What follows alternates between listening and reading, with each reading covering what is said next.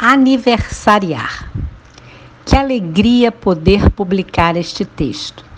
Foi meu primeiro presente de aniversário, porque exatamente hoje estou completando 62 anos. Foi em 10 de fevereiro de 1959, no Rio de Janeiro, às 8 horas e 20 minutos, numa terça-feira de carnaval, que abri os olhos pela primeira vez na vida. Segundo contavam meus pais, cheguei chegando. Grande, gorda, animada e apressada. O trabalho de parto da minha mãe não durou meia hora.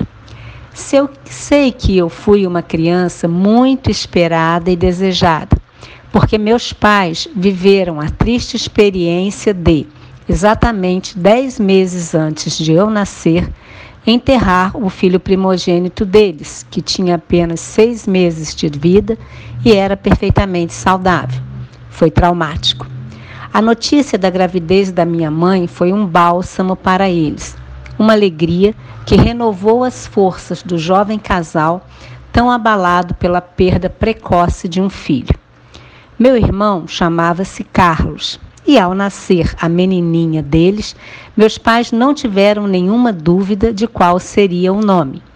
Assim, não sou Carla por uma escolha aleatória, mas por um justo motivo, uma homenagem que sempre me fez amar o meu nome.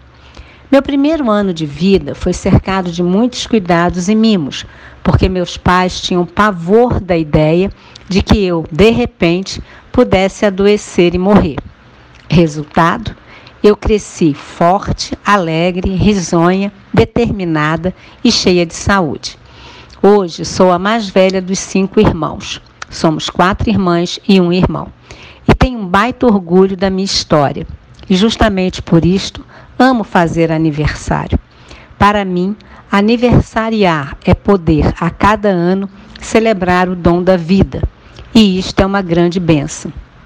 Adoro a definição de que aniversariar é uma amostra das oportunidades que temos para aprender a contar não só os anos, mas principalmente os motivos pelos quais temos para agradecer. Adoro o Salmo 90, no verso 12, que diz: Ensina-nos a contar os nossos dias, de tal maneira que alcancemos sabedoria de, de tal maneira que alcancemos corações sábios. Sim, sem dúvida, é uma dádiva a sabedoria e o amadurecimento que a vida vai nos dando a cada ano celebrado. E isto é muito bom. Mas sabe o que eu adoro também? Saber que sou uma criatura que Deus decidiu fazer. Eu não sou um acaso. Ele resolveu me dar de presente para os meus pais. Ele sabia as razões pelas quais eles, eles perderam o bebezinho deles e sabia também como iria confortá-los. É maravilhoso saber que Deus quis que eu existisse. Leia com atenção o que está escrito na Bíblia, no Salmo 139, versos 13 a 17, que diz: Tu criaste o íntimo do meu ser e me teceste no ventre da minha mãe. Eu te louvo, porque me fizeste de modo especial e admirável. Tuas obras são maravilhosas. Disso tenho plena certeza. Meus ossos não estavam escondidos de ti, quando em secreto fui formado e entretecido como nas profundezas da terra. Os teus olhos viram o meu embrião Todos os dias determinados para mim foram escritos no teu livro, antes de qualquer um deles existir. Como são preciosos para mim os teus pensamentos, ó Deus! Como é grande a soma deles! Como é incrível a perfeição do nosso Criador, não é mesmo? Ao longo da minha vida, meus pais, que hoje não estão mais aqui pertinho de mim, sempre me passaram a ideia de que eu era um presente. Fui criada assim, ciente da verdade contida acima no Salmo 139.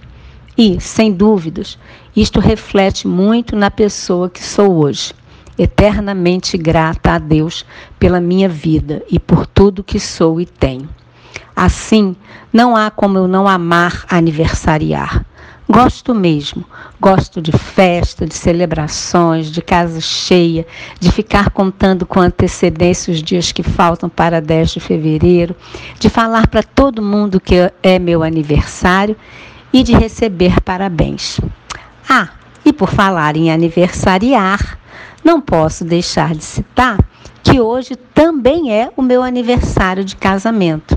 42 anos, graças a Deus.